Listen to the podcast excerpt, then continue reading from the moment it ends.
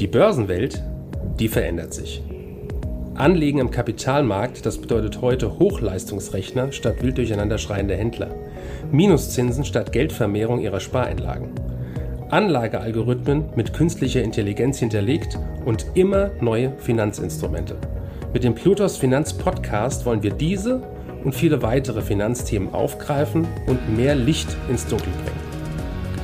Wir sind seit über 25 Jahren als unabhängiger Vermögensverwalter der vertrauensvolle Partner unserer Mandanten in allen Vermögensfragen und gehen hier ganz individuell auf ihre persönlichen Wünsche und Bedürfnisse ein.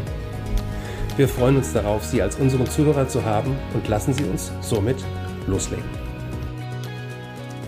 Herzlich willkommen zur neuen Ausgabe des Plutos Finanzpodcasts. Mein Name ist Sandra Wolf und ich spreche heute wieder mit dem Vorstand der Plutos Vermögensverwaltung AG Kai Heinrich über das Thema Rohstoffe. Heute geht es um Gold und Silber. Herr Heinrich, ist Gold ein krisensicheres Metall? Gold ist als krisensichere Anlage mit Sicherheit geeignet. Seit über 5000 Jahren äh, können Sie Ihr Geld wertstabil in Gold anlegen.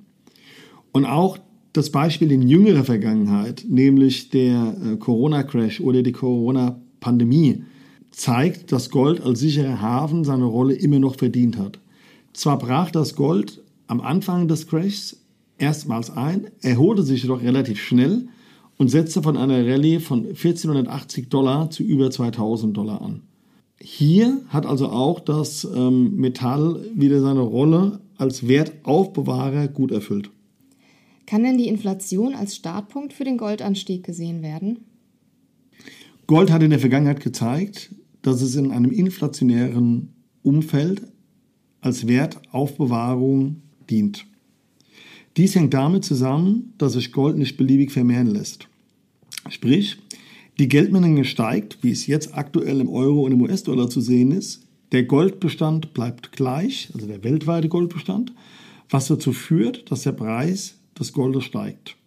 Durch den Ankauf von Staats- und Unternehmensanleihen, welche die Zentralbanken momentan vornehmen, pumpen sie als mehr Geld in den Markt, welches es davor nicht gegeben hat. Folglicherweise trifft mehr Geld auf die gleiche Menge an Ware, hier an der Stelle Gold, wenn man Gold als Ware sehen würde, was dafür sorgt, dass sie mehr Geld benötigen, um Gold zu kaufen. Ein Beispiel dafür aus dem letzten Jahrhundert waren die Jahre zwischen 1970 und 1980. Hier waren hohe Inflationsraten zu verzeichnen. Dies konnte man damals nicht zuletzt auch am Goldpreis beobachten, der im selben Zeitraum von 65 auf 800 Dollar in der Spitze stieg und somit ein Plus von über 1000 Prozent verzeichnete. Dies wäre ein Beispiel, wie sich Gold in Zeiten einer hohen Inflation entwickelt. Vielleicht ist Gold nicht dafür geeignet, eine Wertsteigerung zu erzielen. Aber auf jeden Fall können Sie hier real Ihr Geld erhalten. Kann man behaupten, dass die Zinswende den Goldpreis unterstützt? In der Theorie würde eine Zinswende den Goldpreis nicht unterstützen, weil ein hoher Zins sozusagen der natürliche Feind des Goldes ist. Weil sie während der Goldhaltung einen Opportunitätsverlust haben, da sie keinen Zins annehmen können und im Zweifelsfall sogar noch die Aufbewahrungskosten haben. Dieses Szenario allein ist aber nicht schlüssig, weil die Frage ist, wie der Zins im Verhältnis zur Inflation aussieht. Zinserhöhungen erfolgen normalerweise in Phasen einer inflationären Tendenz oder in einer Phase einer höheren Inflation.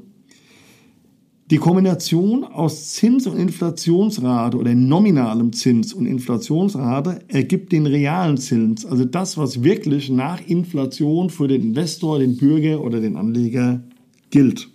Das heißt, oft leiten Zinserhöhungen sogar einen Goldanstieg ein, aus dem Grund, weil diese Zinsanstiege in Phasen geschehen, in denen wir einen niedrigen realen Zins haben. In unserem aktuellen Falle sogar einen hohen negativen realen Zins.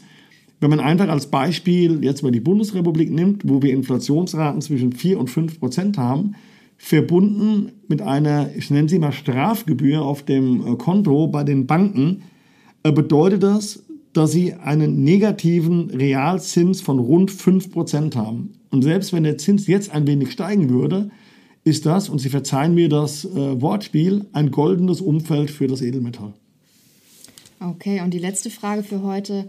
Inwiefern sind denn Goldminen interessant, um im Gold zu investieren?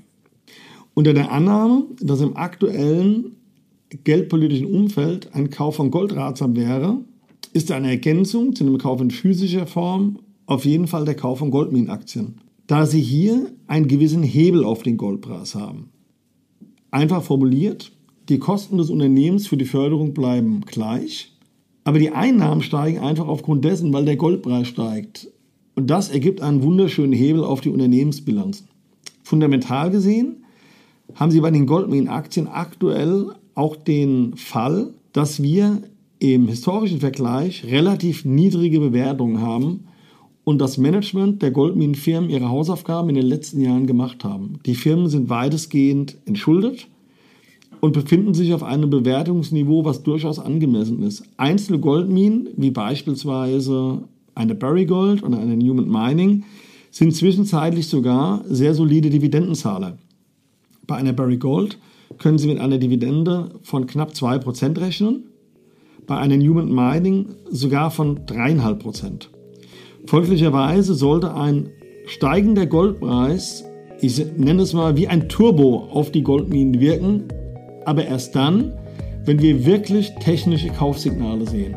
Diese lassen momentan im Moment leider noch auf sich warten. Okay, vielen Dank, Herr Heinrich. Danke für Ihre Zeit und Anhören unseres Plutos Finanzpodcasts. Ein Podcast, der Ihnen sowohl allgemeine Informationen zum aktuellen Marktumfeld sowie auch Wissen zu speziellen Themen wie Rohstoffe, Fonds oder auch Aktien einfach und effizient vermitteln soll. Wenn Ihnen der Podcast gefallen hat, dann hinterlassen Sie gerne eine Bewertung auf Apple Podcasts und folgen Sie dem Podcast auf Spotify.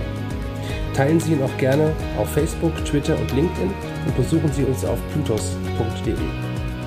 Viel Spaß weiterhin und bis zum nächsten Mal, Ihr Plutos-Team.